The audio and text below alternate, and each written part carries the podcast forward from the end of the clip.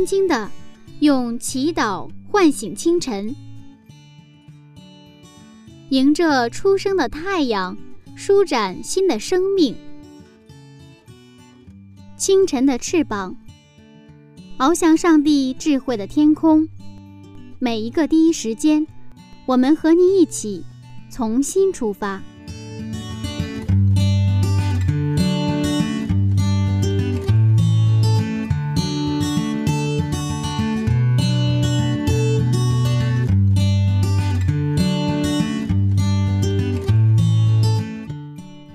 间与上帝相遇，精彩人生从上帝开始。亲爱的听众朋友们，早上平安，欢迎收听希望之声福音广播电台，这里是清晨的翅膀灵修栏目。今天柚子继续和您分享晨读创世纪一百讲的系列讲座。彩虹是美好的象征，每当我们看到彩虹的时候，就会觉得很幸福。那么，彩虹的出现仅仅是一种光学现象吗？今天就让我们一起回到创世纪，去寻找答案。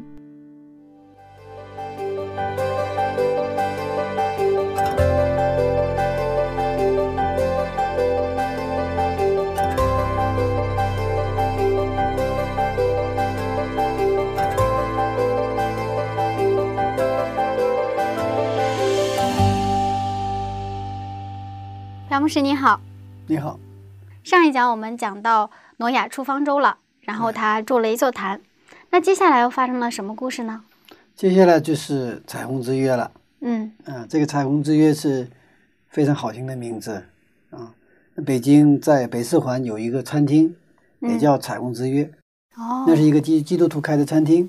嗯呃，然后那边有这种基督教音乐的播放，也有这个演唱。然后这样，我们在接待客人的时候也常常去那里，啊，那个也是一个啊，一说彩虹之约，我们就是感到很亲切，嗯，因为这个出自于哪儿啊？是圣经的一个典故了，是吧？嗯，所以我们今天要进入到这个彩虹之约上去。我们这个一说到这个约的话，啊，就是我们就叫新约旧约，对吧？圣经哈。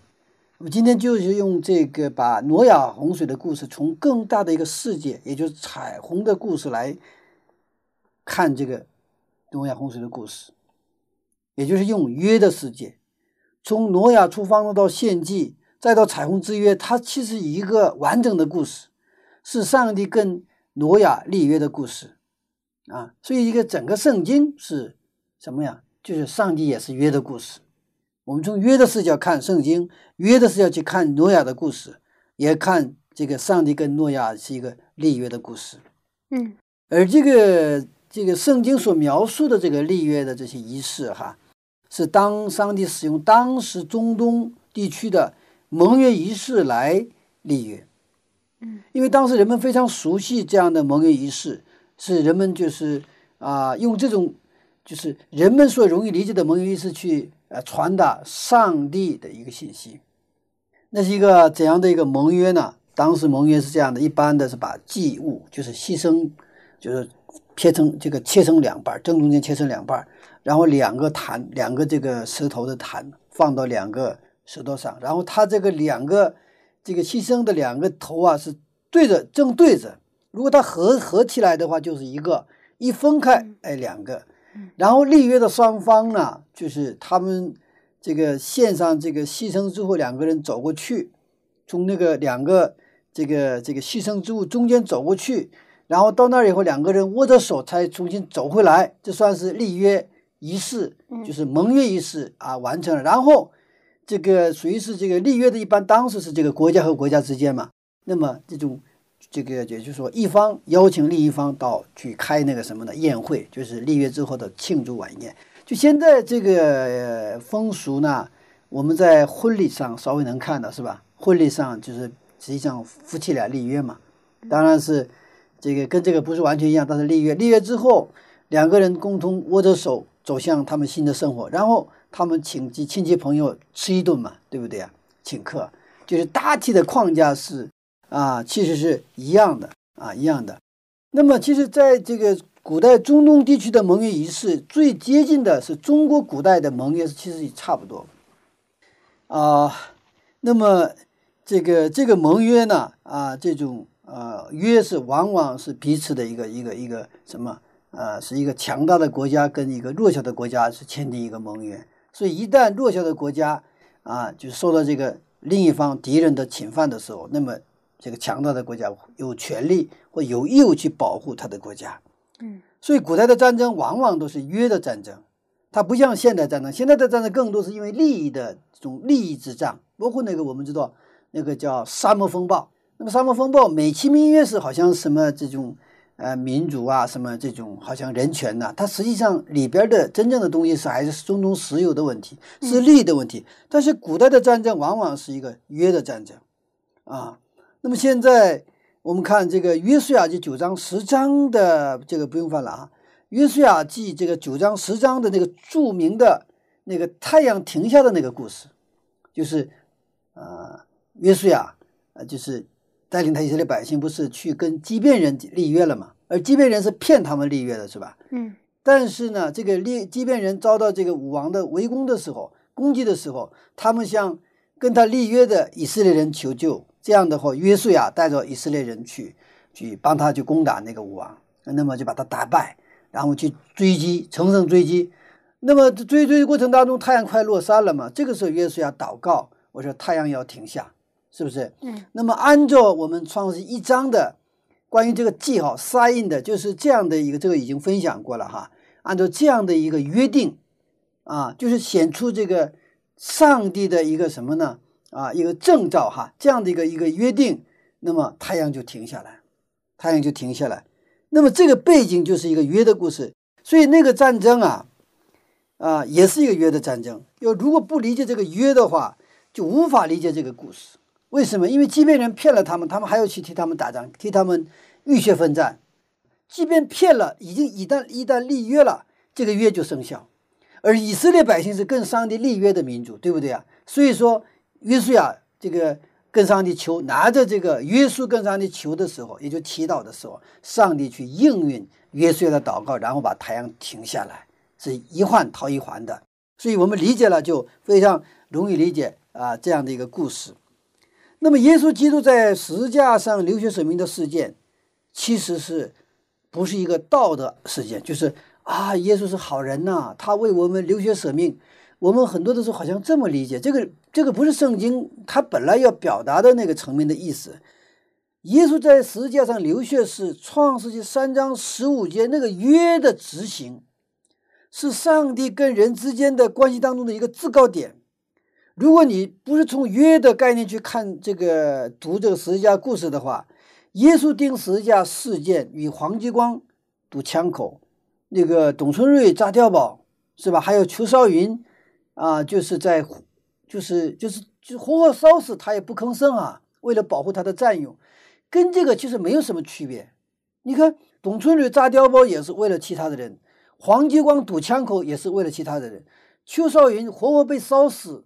也是为其他的人，耶稣基督在十字架上流血舍命也是为人，对不对啊？好像都一样，所以我们非常容易从道德层面上去看啊，耶稣是好人，就是好人，这样为我们而死，我们也是流着泪啊，太感动了，完了，我们太谢谢耶稣了。但基督教不是这个宗教，基督教不是道德宗教，基督教是一种信仰。耶稣基督在十字架上，实际上是他整个上帝在创世前、创世之前所立的约，然后三章十五节，然后上帝的整个的跟人类所定的约当中，立约的关系当中，上帝执行了这个约。所以耶稣基督在十字架上最后一句话什么？成了，成了什么？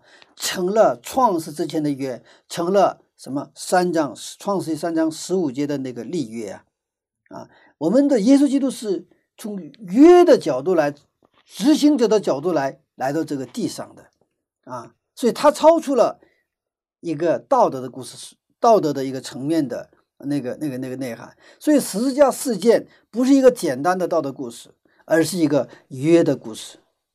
早在人类被创造之前，这个十字架已就已经立起来了。我们的上帝是拿着命来跟我们立约，即便我们一再的毁约、一再的违约，我们的上帝还是一再的回来重新跟我们立约。我们带着这样的一个视角看今天的彩虹之约。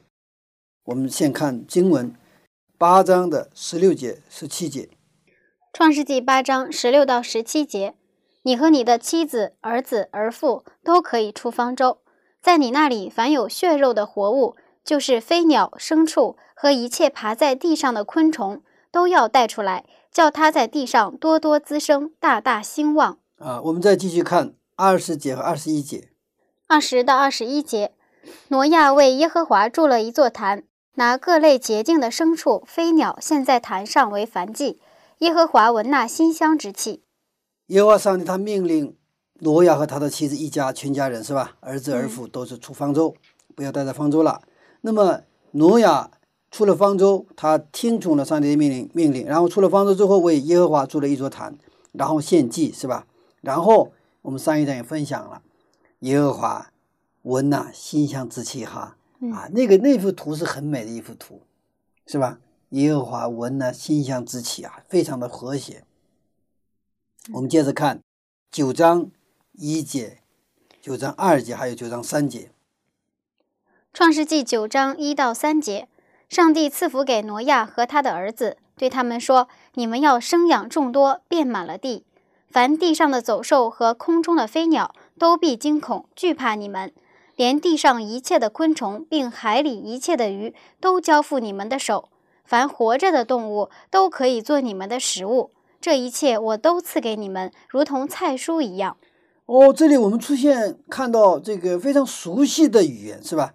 嗯就是创世一章二章见过的同样的语言的描述，你们要生养众多，遍满地面，对吧？生养众多，在地上昌盛繁茂，还有什么？就是把这些海里的鱼，还有天上的飞鸟，全部交在你的手里。这些都是非常非常我们已经熟悉的一个圣经的经文了哈。当然也有稍微不一样哈，稍微不一样是就是给你们菜蔬。啊，还有什么？把这个活着的动物也给他们做食物哈，这个是有一些变化。原来只是给他们菜蔬，还有结果子的是吧？这些这些东西哈。嗯，实际上从这个语言描述来看，它是一个一个新的一个创造的故事，等于通过挪亚洪水，这个整个呃，就是地球呢，完全回到了创创造前的那个状态，是吧？那么上帝现在重新开始他的创造，通过什么？通过跟挪亚他立约，对吧？九章一节，啊，这种立约，他首先说，上帝赐福给挪亚和他的儿子，对他们说，你们要生养众多，啊。但是上帝之前跟亚当和夏娃说过这样的话，为什么又再一次跟挪亚重复这样的话呢？我们看旧约圣经的话，他这个这个上帝有一个创造的重新就是重复哈，重复而不啊就是。完全的一致，它有一些变化。你看，它第一个是创造，七日创造，然后洪水灭掉一切之后，然后这个挪亚洪水之后的重新创造，然后还有一个是以色列百姓，他下了埃及嘛，然后从埃及把他们重新出埃及，这个也是上帝新的创造，把奴隶重新跟他们立什么约呀？我是你们的上帝，你们是我的儿女，对吗？嗯，这就是重新立约了。然后以色列百姓后来就是这个南犹大北犹以色列，就是就是都灭掉，灭掉之后他们就被抓去做俘虏的时候，从悲丘之地重新又把他们重新让他们回到耶路撒冷，对吧？这个过程又是一个重新创造的过程，所以大概在旧约圣经当中有四次，就是它基本有重复的这个结构，哎，因为我们的上帝是一个创造的上帝。他所创造的，他遭到损坏的时候，他又重新开始，他绝不放弃。哎呀，就是啊，就是灭掉就灭掉了。他上帝是他绝对放，因为上帝是信实的上帝，他立约的上帝啊，他立约了啊。当他创造人的时候，他已经立了什么约？就是人的罪，我要去得替他担当，我要让他恢复什么？原来亚当的形象。嗯，所以挪亚洪水之后，上帝要与挪亚重新开始，重新开始，这是一个非常美好的啊，因为重新开始意味着什么？任何人都有机会。不过，重新开始的故事在某种层面上有些尴尬和不自然。大家回想一下，耶稣和彼得在十字架事件之后，因为彼得在十字架事件之前这个事件当中，彼得三次否认了耶稣基督，是吧？所以后来耶稣重新来找彼得和门徒们的时候，其实彼得是没有连见耶稣，也没有连见其他的门徒们。嗯。这个情节有些尴尬，但是呢，耶稣重新来找他，要跟彼得要重新开始，所以耶稣他就三问嘛，他三次否认，这就三问：你爱我吗？你爱我吗？你爱我吗？啊啊，一次比一次，其实实际上是啊 非常揪心的哈。是的，原来彼得的形象是热心、无私、充大哥、好说大话，是吧？他是一个热心肠，然后他这个。呃，就是很急，性格也很急哈啊，说有时候也不顾脑子，说干就干，就这种性格。但是呢，耶稣要肯跟这个彼得重新要立约，这个三次问三问你爱我吗？实际上是要跟他什么立约？在立约的这个啊啊这种文化里边，这个爱是什么概念？爱是一个立约的概念，它不是我们说情感层面的，因为上帝说我爱你，这个是什么？我要我跟你什么建立一个约的关系，也就是拿生命来跟你一个什么建立一个约的关系。情感是建立爱的关系，也就是立约的关系之后带出来的东西。情感不是不好，是情感非常美好，但是情感不等于爱啊。圣经的讲的这个情感是一个原则，一个恒定的、稳定的一个法律关系，就是也就是约的关系。所以三次，你爱我吗？也就是上帝在问彼得：“你愿意跟我建立什么？重新立约吗？你愿意跟我重新立约吗？你愿意跟我重新开始吗？”彼得说：“他懦弱的说，你知道我爱你，你知道我愿意跟你立约。我虽然没有脸，我真的是有点啊，根本不配，但是我愿意成为你的儿女，我愿意成为什么啊？跟你有立建立一个立约的关系。这个是耶稣跟他说说：你牧养我的小羊，你牧养我的小羊。”所以，这个耶稣的这种吹顾和他对犯错之人的爱是何等的大。上帝跟挪亚重新开始也是同样的情形，虽然有一点不自然，因为出了方舟之后，这个地上满目疮痍呀。但是我们的上帝他想象着伊甸园的亚当的创造，上帝以那种爱的激情。也就是他创造亚当的那个激情再次来到挪亚面前，所以他重复着创世纪的语言：“你要生养众多，遍满地面。”不仅是对人，对动物也是这么说的。所以我们的上帝是一个，只要我们不放弃，我们的上帝他绝对不会放弃。阿门。刚才我们读到的经文里面，上帝把活着的动物赐给挪亚做食物。为什么上帝又让人吃动物了呢？我有一个信佛教的朋友啊，他曾经就问过我这样的一个问题。他说：“你吃动物多残忍呢？”我都不知道怎么回答他。嗯，啊，我们基督教的上帝是一个，就是我们的天父，他爱我们如他子女，就得像妈妈一样非常体贴。他有原则，但是原则的精神是爱我们。因为挪亚洪水之后，满目疮痍全部毁了。嗯，地上有没有吃的？没有，地上没有吃的。所以，而且这个地就是比洪水之前，虽然洪水之前虽然是它伊甸园破坏了，但是呢，呃，还是不错的，是吧？那么我们现在看到，现在我们大自然破坏，就这一百年，就是破坏的多厉害哈。那么再找这个挪亚洪水。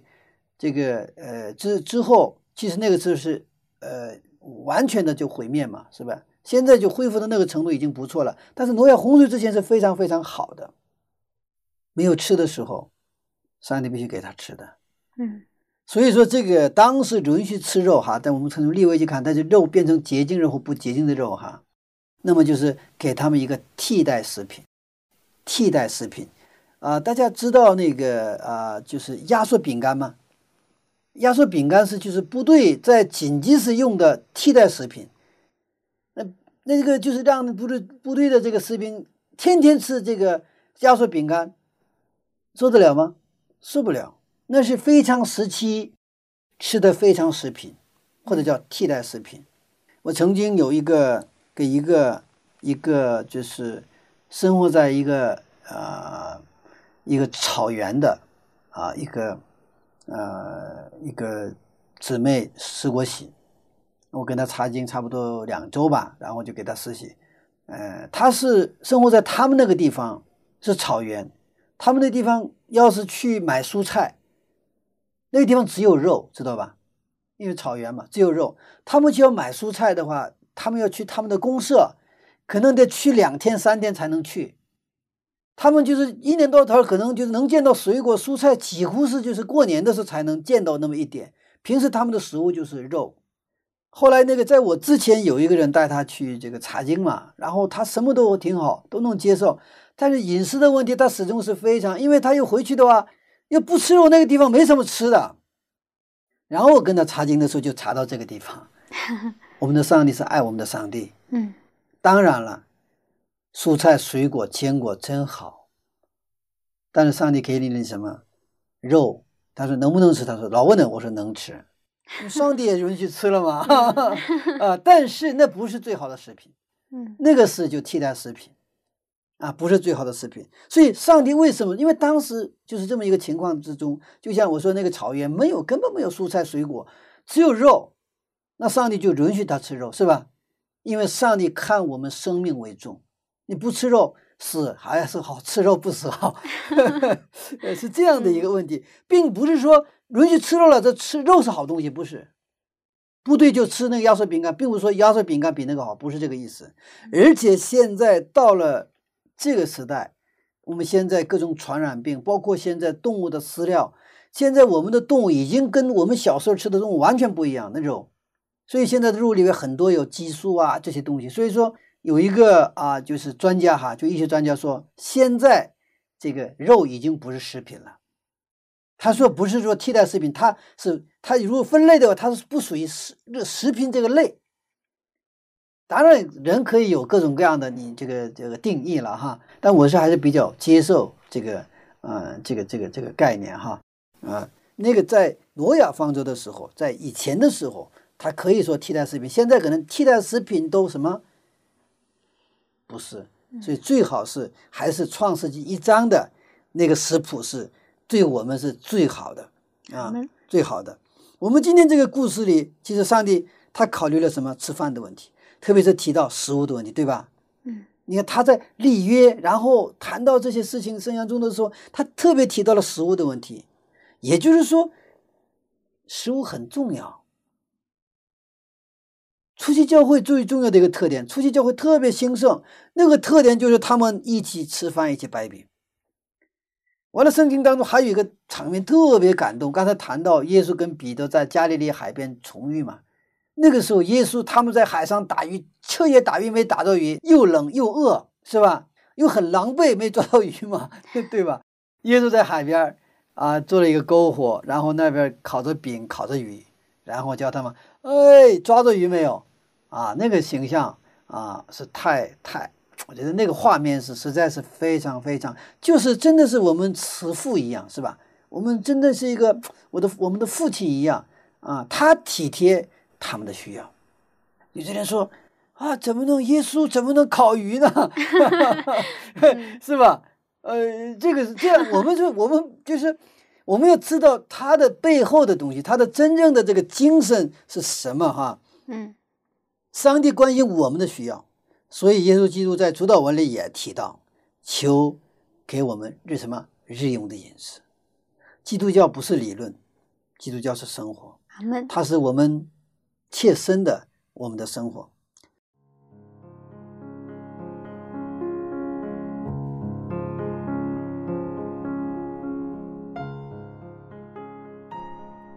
哎呀，真的很感动。原来上帝允许人吃肉，是在特殊时期对人类的顾念。肉食不是最好的食物，但是考虑到人的需要。上帝还是允许了。上帝就像我们的衣食父母一样，每一个细节都考虑到了。带着激动的心情，我们来听一首歌吧。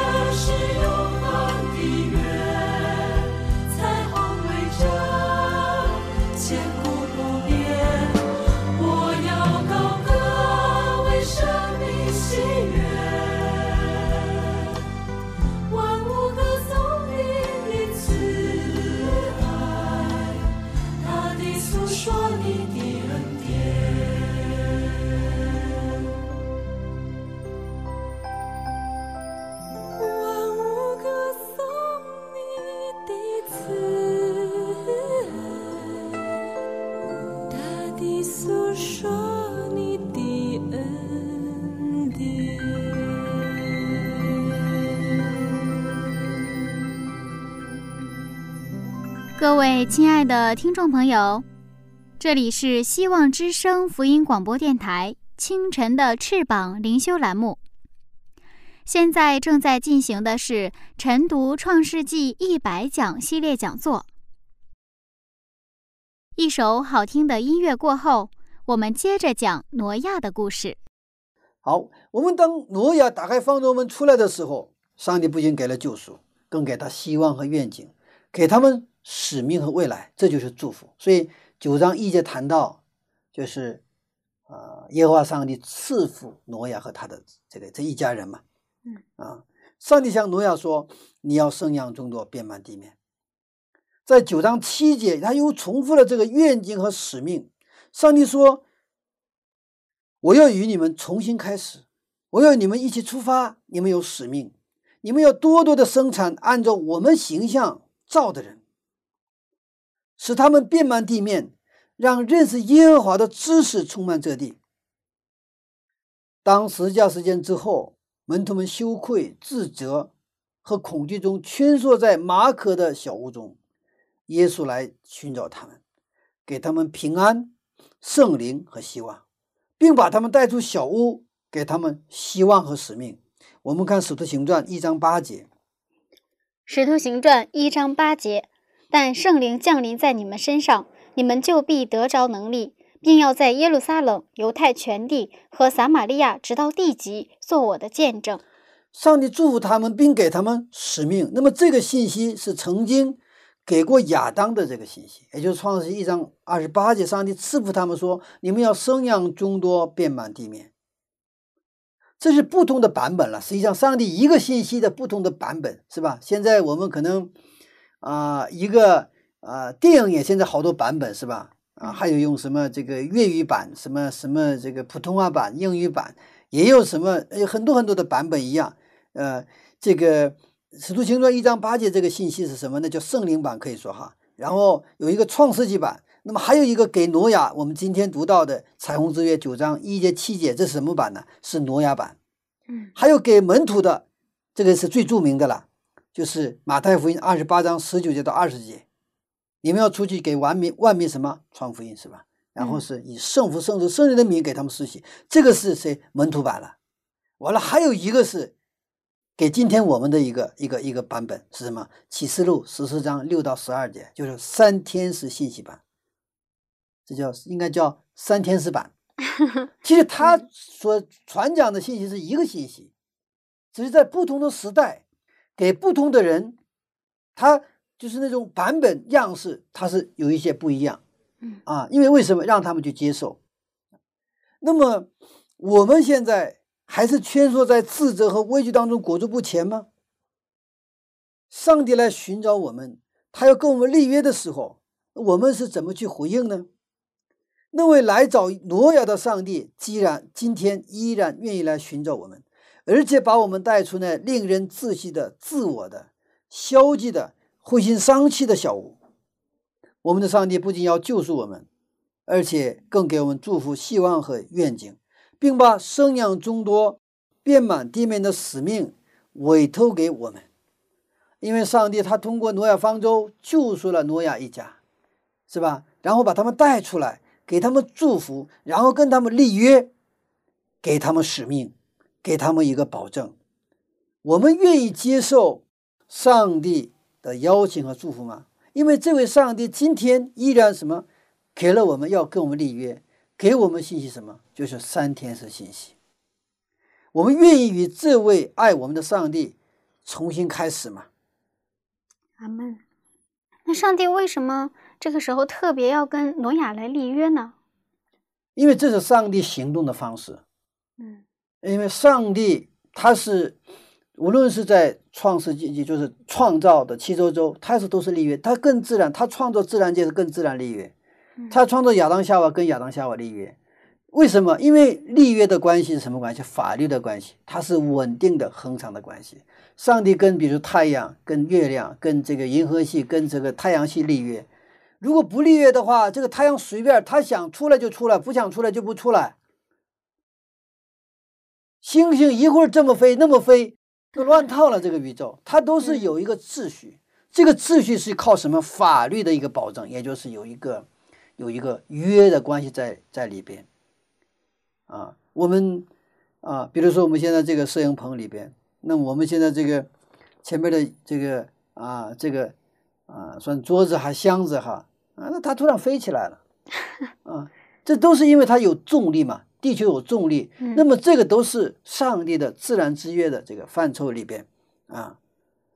那么我们上帝他因为爱我们，他想给我们一个稳定的、恒定的环境，因为让我们生活在一个秩序当中。如果是无序、混乱的话，那我们无法过一个什么安定的生活。所以我们一般现在也讲掉一个。比如说国家的安定是吧？国家的这个和平，为什么？因为只有在和平安定的环境当中，我们这些老百姓才能安居乐业，是吧？你没有安居，哪来的乐业啊？嗯那我们继续看经文哈，啊、六节和七节，看上帝他是怎么跟跟这个挪亚立约的。六节到七节，因为上帝造人是照自己的形象造的，你们要生养众多，在地上昌盛繁茂。在这个经文当中，有一个提示是特别重要的：上帝是照自己的形象造的，然后给他们命令什么？你们要生养众多。也就是说，生养众多的那个那个生养出来的那个后裔是什么？应该也有谁的形象？上帝的形象。这个是正好是跟创世一章是一样的。上帝说，按照我们的形象造人，然后跟他们祝福他们，然后什么？给他们说，你们要生养众多，遍满地面。嗯不是说啊，只有生养众多可以，生养众多也许没有上帝的形象的话，生出来的都是什么？所以嗯在挪亚洪水之前，那么地球上已经生养了很多的人，大概六七十个亿、七八十个亿，是吧？到处都是人，但是他们不是按照上帝的形象，大部分，所以说他就罪恶满盈，罪恶的杯呀、就满了，然后溢出来。人们所想的尽是都是恶。上帝看着特别什么，是一个特别特别伤心的一个景象。但是上帝没有放弃。当挪亚洪水之后，跟挪亚一家挪亚立约什么立约？还是说按照这个上帝的形象造的人，你要去把这些人让他生养众多。为此，上帝特意做了一个记号，就是彩虹。今天我们要讲的这个彩虹，我们看创世纪九章十三节。创世纪九章十三节，我把红放在云彩中，这就可做我与地所立的永约。好上帝跟谁啊立了一个永约，嗯是吧？把红放在云彩中，红的话，地球上的任何地方都会看到，嗯因为挪亚的记忆当中，还有他们通过子孙的这种历史的记忆当中，只有下雨，人们就会想到挪亚洪水。如果这个雨不停下来，如果继续的下的话，这不又完蛋了吗？嗯所以说，上帝恰好把这个彩虹放在什么地方？下雨之后，对吧？把它立在天空，当然这是一个光学现象了啊。但是上帝使用这个光学现象，跟谁呀？跟挪亚立约，跟以后的我们的人类立约。我不会再用什么用水来毁灭这个世界。虽然有局部的洪水哈、涝啊什么这些东西，但是整个宇宙都会被水淹没的事情不会再有，不会再有。地还存留的时候，是吧？嗯这个制约是到有一个法律期限，它有效期，有效期是什么？地还存留的时候，上帝要重新要恢复伊甸园的这个约。我跟你立约，我要给你一个使命，让按照上帝形象重新被创造的人呢，在地球上所充满。这是给挪亚的使命，这也是给今天我们基督徒的使命。那些在十字架之后从耶稣从坟墓里出来，又把门徒们从马可的小屋里拉出来，你们要出来，你们要生养众多，遍满地面。作为保证，我给你们一个约，就什么呀？就彩虹之约。虽然下雨，不会再有挪亚的洪水，是吧？嗯看到这个彩虹的时候，上帝向我们说什么？我跟你的约是永定、永远的约，我是信实的上帝，我说的我永远不会去改变。所以挪亚因着信做出回奇迹的回应，为耶和华筑了一座坛，献上燔祭，按照上帝的反馈啊、接着上帝的反馈就是我祝福你，所以就有了我们前面已经看到的九章一节的上帝赐福给挪亚和他的儿子。后来在以赛亚中，上帝亲自将他赐给挪亚的有关洪水的保证，以及最宝贵带恩典的应许结合起来，是这么说的。我们看以赛亚书五十四章九和九节十节。以赛亚书五十四章九到十节：我怎样起誓，不再使挪亚的洪水漫过遍地；我也照样起誓，不再向你发怒，也不斥责你。大山可以挪开，小山可以迁移，但我的慈爱必不离开你，我平安的约也不迁移。这是连续你的耶和华说的。在这边就提到什么呀？就是跟挪亚洪水那个时候所立的约是吧？嗯我怎样其实不再使挪亚的洪水变过此地，就是用彩虹之约。那么我平安的约也不迁移，大山可以挪开，小山可以迁移，我的慈爱永不离开你。所以彩虹之约是上帝的慈爱之约呀，上帝的爱的一个约定。当我们每次看见天上彩虹的时候，我们就知道这是上帝在跟我们说什么：“我爱你，我跟你所立的约是永远的约，是平安的约。”当我们的孩子们跟我们问彩虹是什么，如果说我们是基督徒的话，我们会跟他说：“这是上帝跟挪亚所立的彩虹之约，告诉我们永远不会什么再用水来去水葬这个地球，他平安赐给我们。”他爱我们，阿门。所以实际上，上帝把这个呃彩虹啊，就把它当做是一个教具或者教材挂在天空当中，这个还免费的。所以说，给孩子给啊这个教具嘛，是吧？来告诉他这个彩虹。当然，你可以给他讲这个光学原理啊。当然，但是你也可以给他讲文化的内涵，或者说信仰的内涵啊。这是上帝跟挪亚。也是跟你我所立的约，他告诉我们，有一位上帝是真实的，他是存在的，而且他是爱我们的，所以他是在天空上挂的非常好的一个啊，也是一个教具了哈啊，所以我们那个时候可以讲，给我们孩子们讲诺亚的故事，也可以讲上帝与人类立约的故事。我们继续看十二节哈，十二节。我与你们并你们这里的各样活物所立的永约是有记号的。嗯，所以这个是永约，而且是有记号，就是我们能够看见。嗯，虽然我们的有限的人，但是能够看见。啊，我们在单一里九章当中有一个大家也是非常熟悉的，叫七十个七，一个期，还有一期之半的记录。我们看单一里书九章二十七节。单一里书九章二十七节，一期之内。他必与许多人坚定盟约，一期之半，他必使祭祀与贡献止息。因为这里边谈到盟约了，又是又谈到约。这里谈到的是耶稣基督在地上的十字架事件，所有的祭祀献祭所预表的都是耶稣基督。但是当祭祀所预备的本体，也就是耶稣基督来到地上的时候，而且他在十字架上为人类的罪献祭的时候，把自己献上的时候，嗯。上帝要执行这些祭祀制度，并要与人类坚定盟约。过去的一切的圣殿里边的这些祭物、祭祀制度，还有所有的那些预表，那么耶稣来了，他就停下来了。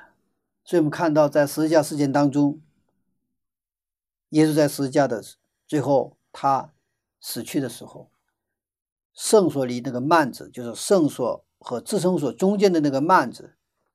是从上而下裂开了，露出来自生所，因为自生所的这个法规啊，什么这些哈，还有食人桌呀，它就是谁呀？什么预表？耶稣基督的预表。从此打开了一个，我们凭着对耶稣基督的信心，我们借着耶稣基督的宝血，我们可以径直能够进到自生所里边，径直能够来到上帝的面前。上帝啊！也是通过这样十字架，他也坚定了这样的盟约。为了坚定这个盟约，耶稣基督来到地上。为了坚定盟约，耶稣基督过了一个守约的一生。他的一生都是经上记着说，他从不求自己的旨意，而是求谁啊？我们上帝的旨意。他在克西玛尼紧紧抓住了约，最后在十字架上，他坚定了这个盟约，履行了上帝跟我们所立的永约。也是我们三位一体的上帝在创世前，他说所商定的平安的约。上帝是信实的上帝，是守约的上帝，是永不改变的上帝。在亚当和夏娃还没有创造的时候，三位一体上帝已经已经订立了盟约。为谁呀？为我们，为人类。我们的上帝就是这样束缚我们的上帝，是我们可以信靠的上帝。所以，上帝的宝座有彩虹。彩虹是上帝荣耀的灵格。我们不仅在诗文中看到上帝的荣耀，后来我们在启示录也看到这个上帝的宝座上有彩虹。我们看启示录四章二节和三节，启示录四章二到三节，我立刻被圣灵感动，见有一个宝座安置在天上，又有一位坐在宝座上，看那坐着的，好像碧玉和红宝石，又有红围着宝座，好像绿宝石。嗯，这里我们看到天上有一个宝座，是吧？嗯然后有一位坐在宝座上，然后他那个这个那个这个红啊，围着这个宝座，嗯是吧？彩虹之约也是我们天上的上帝，就是我们的天赋上帝，他荣耀灵格的约定。所以，当我们看到彩虹之约的时候，其实我们就能看到上帝荣耀的灵格，他在向我们说话，他向我们呼召，他向我们祝福，他向我们什么展现他的我们我们未来的希望。有一年，我去钓鱼啊，因为那小的时候了，我们去钓鱼，啊，跟几个朋友去钓鱼。那么，这个因为那个时候我们只看不了什么天气预报啊这些东西哈，啊，我们就是天气挺好，我们去钓鱼。但是这吃完午饭之后，天气骤然一变，完了下起大雨，因为我们在河边没地方躲，然后这个就是成了像落汤鸡一样。不过我那个记得现在特别啊特别清晰哈。那一天因为我们真的很狼狈，为什么呢？因为突如其来的下雨了嘛，啊，就是中午的时候太阳很烈日当空，完了突然那个乌云 漫天，然后就是下起大雨来，那我们就是没没有地方躲嘛，然后我们全身就落汤鸡一样。不过这个雨啊，这也很快过去了，这种雨不会是下得很长，很快就过去了。过去的时候，我们就看到啊，在在正前方，就是很大很大的彩虹，然后啊，虽然我们那是很狼狈，然后就是全身都是像落汤鸡一样哈，呃，但是呢，当我们看到这个彩虹的时候，我们就是为之一振奋啊，我们好像都忘了忘了什么，我们现在浑身全湿透了啊，所以，我我们呢在那天下午，我们就没有回去，我们就继续钓鱼。小时候就是这样的，有时候就是全身湿透了也无所谓了哈。不过那天就是特别，我以后长大了以后，那一次看到的彩虹是应该最清晰，完了最大的，好，而且是好像觉得最近的距离。后来我们在城市生活，就很少能够看见彩虹哈，嗯啊，所以能够啊看见这个彩虹的那种地方，肯定是好地方哈。不过我们这圣经当中啊看到这个彩虹，真的是我们跟小时候纯粹只是看自然景色的这个彩虹，我们现在是满含着我们上帝情感，上帝向我们诉说，上帝给我们所这个坚定的这个盟约。这个角度来去看这个彩虹的时候，我想它会又给我们带来一个新的感动和新的一个啊一个希望啊。那么在特别在彩虹之约面前，在耶稣基督基督的十字架面前，其实我们最好的选择是什么？是举起双手，降服于主，并告白：我相信你是信实的上帝，是永不改变的上帝，是要与我重新开始的上帝，是我是与我立约的上帝。当那天我小的时候在乡下的河边去钓鱼，遭了一场雨，然后看见彩虹之后，我们没有回去，我们决定重新开始钓鱼，重新开始钓鱼。今天我们这位上帝，他愿意不是跟我一起重新钓鱼，而是让我们一起来重新生活。什么生活？耶稣基督里那种信实的、那种跟上帝立约的那种生活，使我们的生活。变成能够荣耀上帝名的生活，那么在别人在我们的身上，我们的生活当中看到彩虹，阿门，看到那个荣耀的那种灵格，阿门。我发现我们的上帝是一位特别喜欢立约的上帝。是啊，嗯，其实他也是行动的方式。阿门。好，谢谢牧师的分享。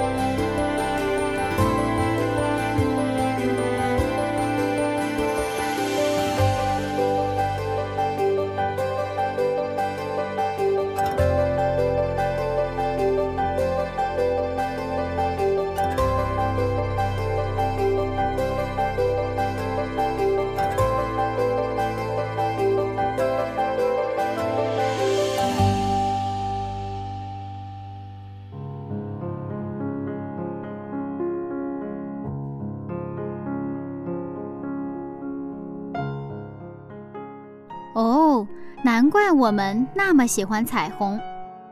尽管很多人并不相信上帝，但是每当他看到彩虹的时候，总是会有说不出的喜悦。也许这就是上帝创造的记号。上帝立约的保证，已经深深地印刻在挪亚的每一个后代心中了。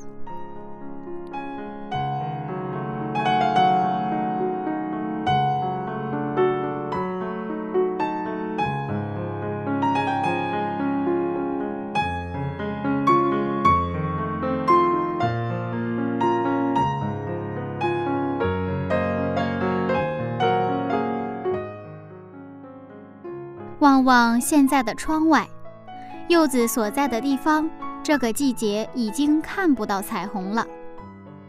不知道正在收听的您，是否都见过彩虹呢？柚子做了一个非常伟大的决定，那就是等我以后有自己的孩子了，我也要给他讲彩虹的故事，讲挪亚老爷爷的故事。讲上帝的故事。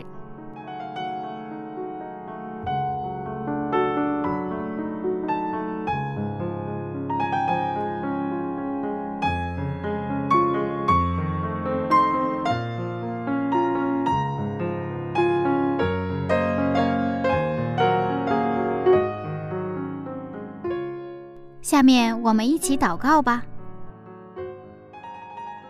我们永不改变的天赋，上帝，感谢您跟我们立下美丽的约定。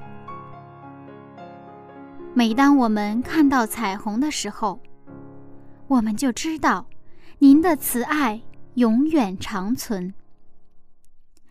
盼望您早日再来，奉耶稣基督的名祈求，阿门。好了，亲爱的听众朋友们，时间过得很快，又到了节目的尾声了。今天彩虹的故事就先讲到这里了。记得下一次见到彩虹的时候，一定要给孩子们讲美丽的故事哦。那我们下一次分享再见喽，拜拜。